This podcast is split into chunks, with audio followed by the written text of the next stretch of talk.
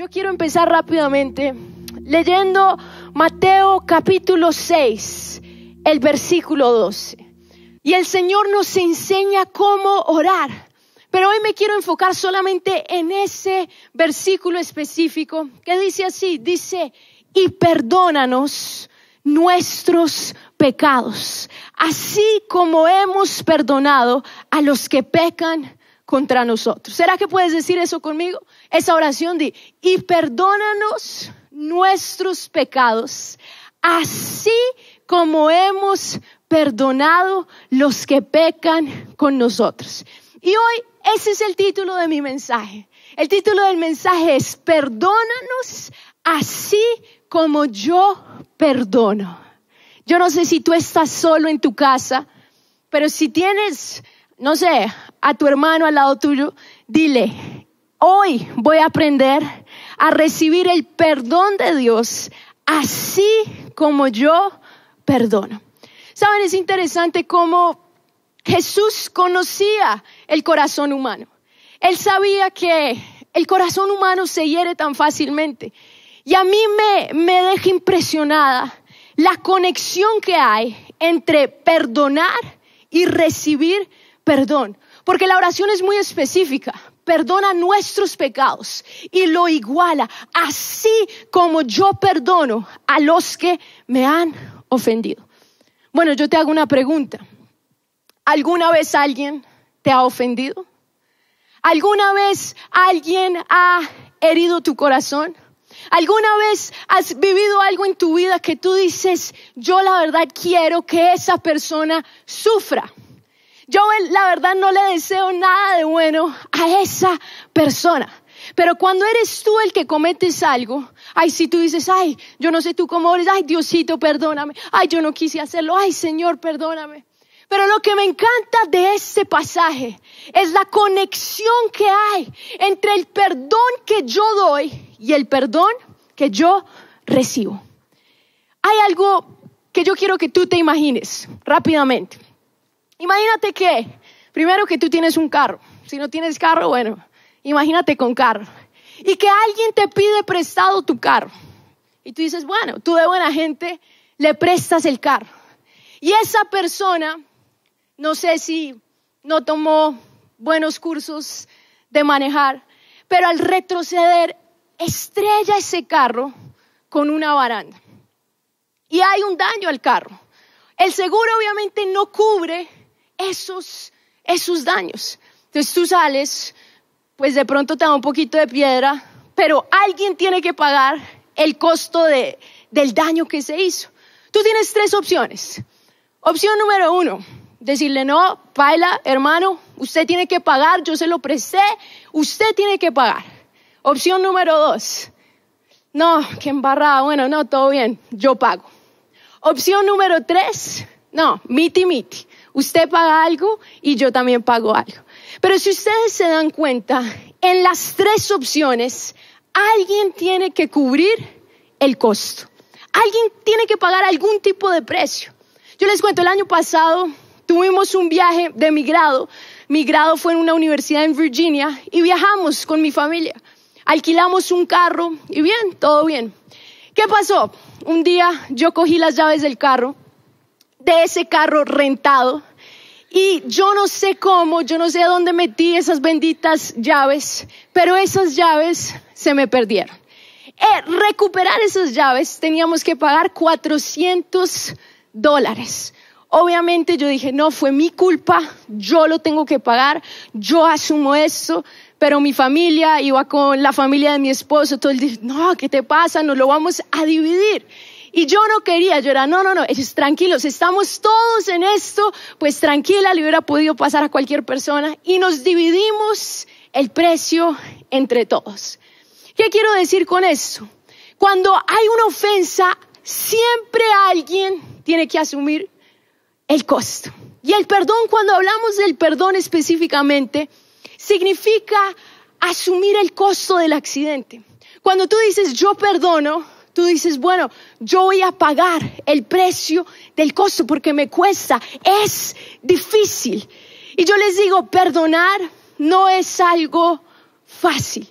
Hoy yo les quiero hablar un poquito de las dos opciones que tenemos. Una cosa es hablar de una pérdida que se puede recuperar económicamente pagando tanto, tantos dólares o yo no sé. Pero otra cosa es cuando tú dices, bueno, pastora, y cuando se habla algo más profundo, algo que ya es emocional.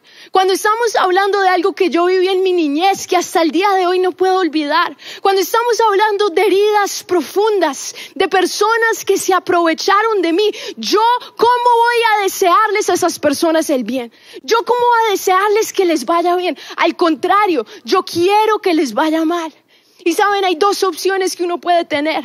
La primera es desearle a esa persona todo el mal. Es la forma de, de uno, de cierta manera, sentirse satisfecho. Uno decir, si esa persona sufre, si esa persona que me hizo sufrir sufre, entonces yo me voy a sentir bien. Si esa persona que se aprovechó, si esa persona que me robó, o si esa persona que me abusó, o ese novio que estuvo en una relación tóxica por, por años, si él sufre, ahí yo quedo feliz. Yo te pregunto, ¿cuál es su posición frente a esas personas que te han lastimado? El ser humano es frágil. Todos en algún momento de nuestras vidas hemos sido lastimados. Todos en algún momento de nuestras vidas tenemos que tomar una decisión. Y es una de las decisiones más importantes de nuestras vidas. Es una decisión, yo te digo, que va a marcar tu vida en un antes y un después. Porque tú dices, yo por qué vivo la vida que tengo, yo por qué me siento así, yo por qué me siento llena de amargura, yo por qué me siento llena de odio, yo por qué me siento así. Y no te das cuenta que hoy Dios te va a mostrar una oportunidad de que hoy tu vida empiece de nuevo totalmente. Cuando tú escoges el camino de no perdonar, el camino de desearle en verdad sufrimiento, que paguen, cuando tú escoges eso, tú eres el que pierdes. Yo he conocido tantas personas que escogen este camino y se vuelven frías. Yo no sé si tú has conocido personas que dicen, no, yo no creo en el matrimonio, yo no creo en los hombres, todos son iguales. Dicen todos porque tuvieron una mala experiencia. Deciden no perdonar a esa persona y asumen que todos son así. Vieron un mal ejemplo en su casa y dicen, yo no creo en eso. Yo les digo, los que están perdiendo son ellos de la bendición que Dios les quiere dar. Se vuelven personas frías, personas duras, personas que si en algún momento una persona de una posición política o una persona de influencia les hizo algo, ya asumen que todos son así. Cuando tú no perdonas, poco a poco ese veneno, ese mal que empieza a crecer, empieza a, crear una raíz de amargura. Y tú dices, pero ¿y si son los de mi casa?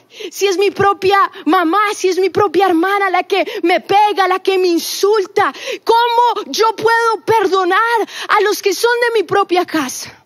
Pero yo te digo, cuando uno no perdona, el daño lo sufro yo. Yo soy la que pierdo. Yo soy la que me empiezo a ahogar en esta, en esta amargura, en este resentimiento, en ese dolor. Y yo te digo, ese no es el camino que Dios tiene para ti.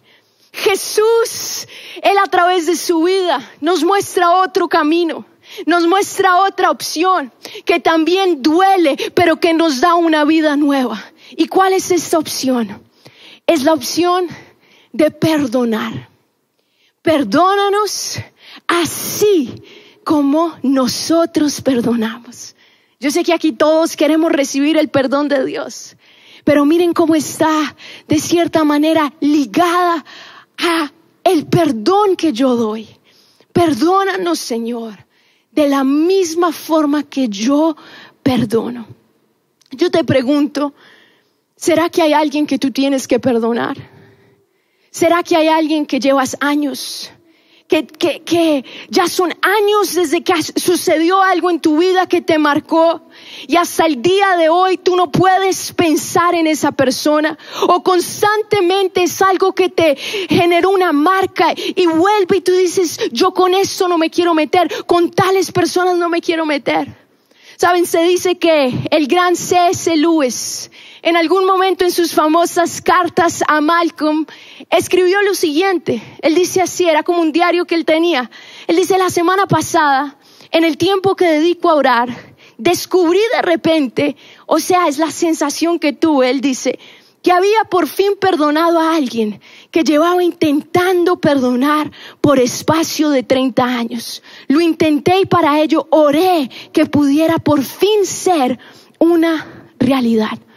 Yo escuché la historia de una joven de 16 años. Esta joven fue y buscó consejería con un pastor y me, encantó lo que el pastor le dice, porque esta joven le dijo, apenas se sentó con el pastor, le dijo, es que mi problema es que yo odio a mi papá, yo no soporto a mi papá. Y era un odio que salía de esta jovencita de 16 años. Y el pastor le dice, le dice, tu padre te ha vencido. La jovencita queda así, ¿qué? Y le dice, y seguirá siendo así mientras sigas odiando. Estarás irremediablemente atrapada en esa ira que sientes hasta que lo perdones de corazón y comiences a mostrar afecto.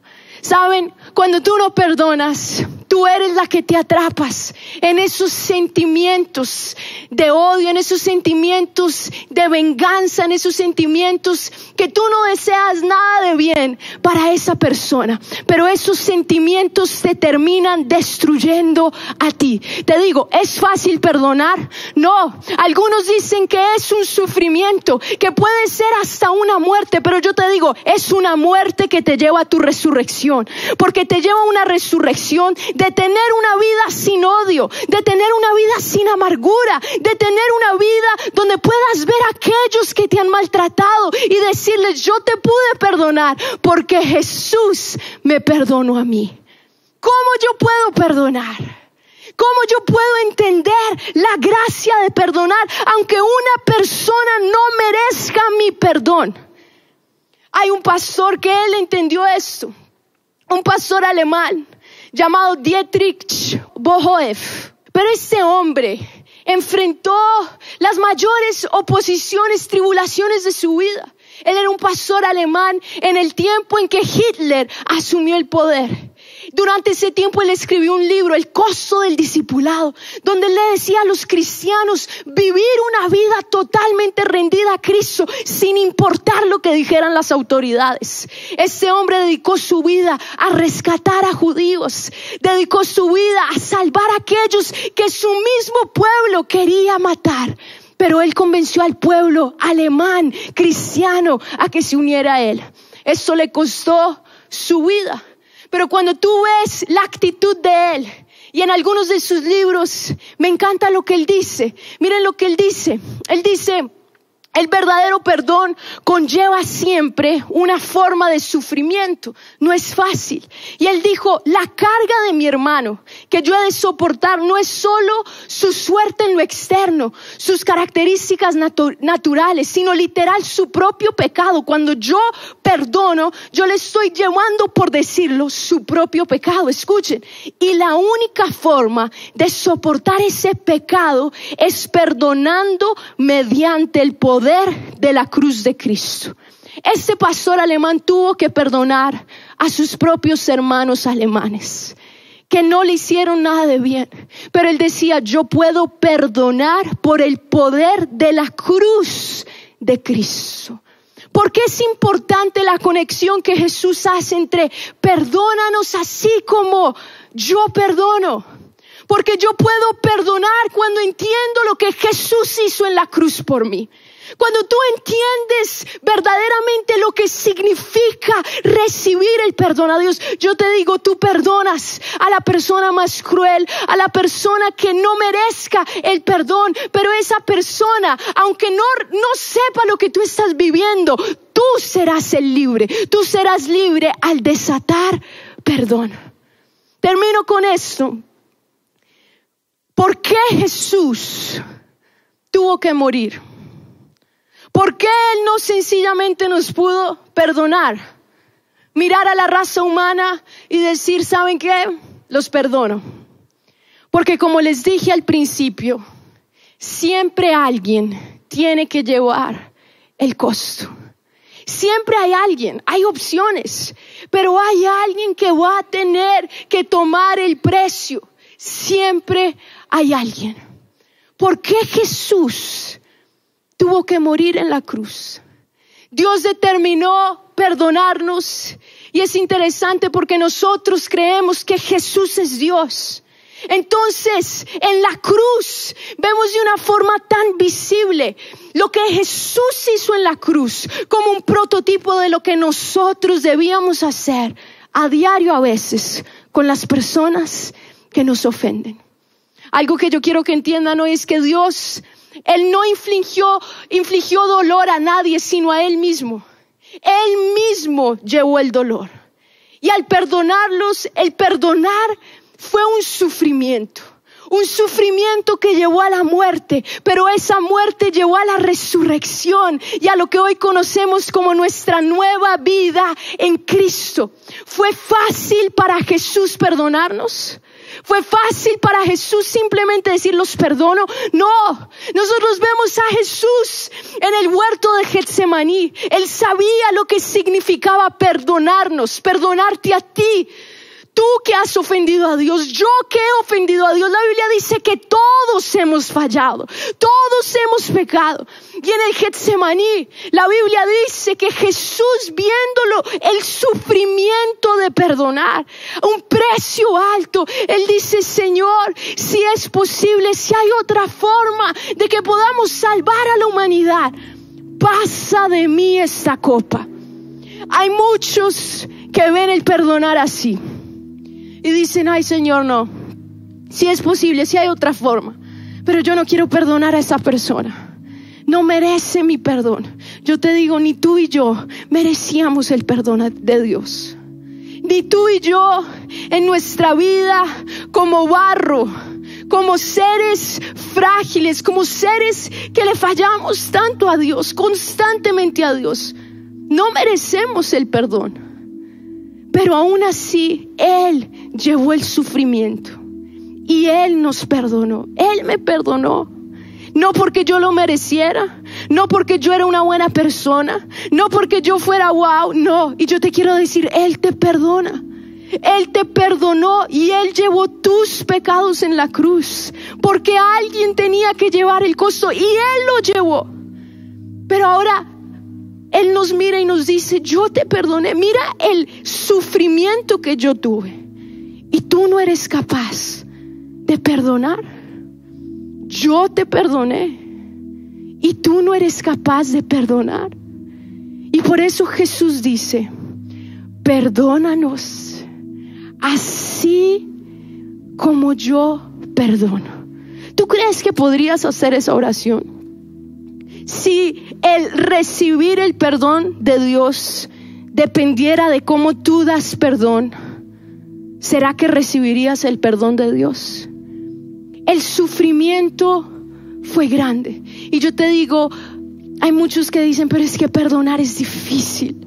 Sí, es difícil. Es una muerte al yo. Es una muerte de cierta manera, una venganza que uno quiere es una muerte, pero te digo, es una resurrección a una vida nueva. Hoy en Somos Uno empezamos una serie nueva que se llama Nuevos Comienzos. Y yo te digo, el mejor comienzo que Dios te quiere dar es un comienzo sin rencor, sin odio, sin resentimiento.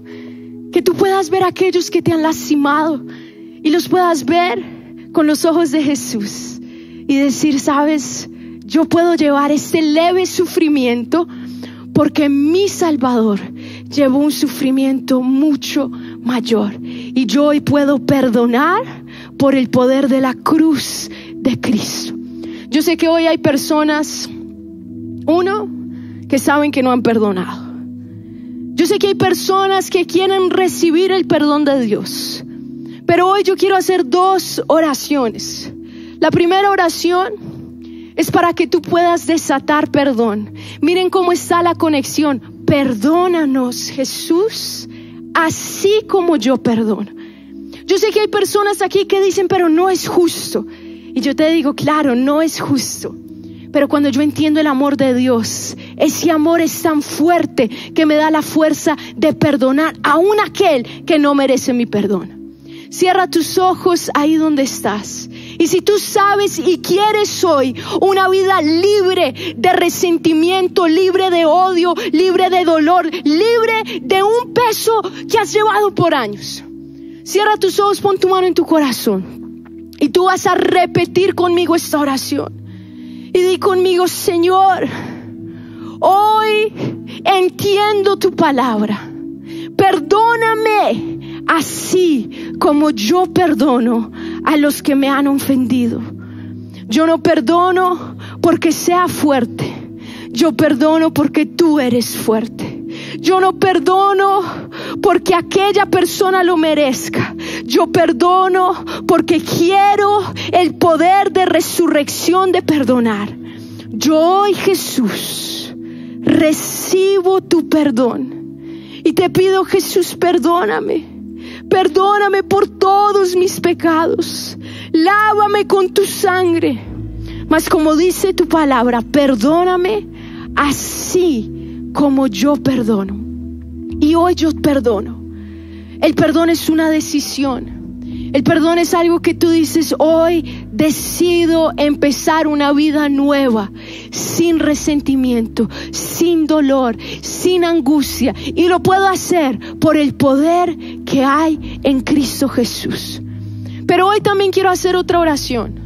Si es tu primera vez en ese lugar y tú dices, yo no conozco a Jesús, yo quiero que Jesús sea mi Señor, Jesús sea mi Salvador y quiero recibir el perdón de Jesús. También te invito ahí donde estás, cierra tus ojos y repite rápidamente esta oración conmigo. Di Señor Jesús, Hoy reconozco que te necesito. Reconozco que estaba lejos de ti. Te pido Jesús que perdones mis pecados y te invito a que seas mi Señor y mi Salvador. Entra a mi vida en el nombre de Jesús.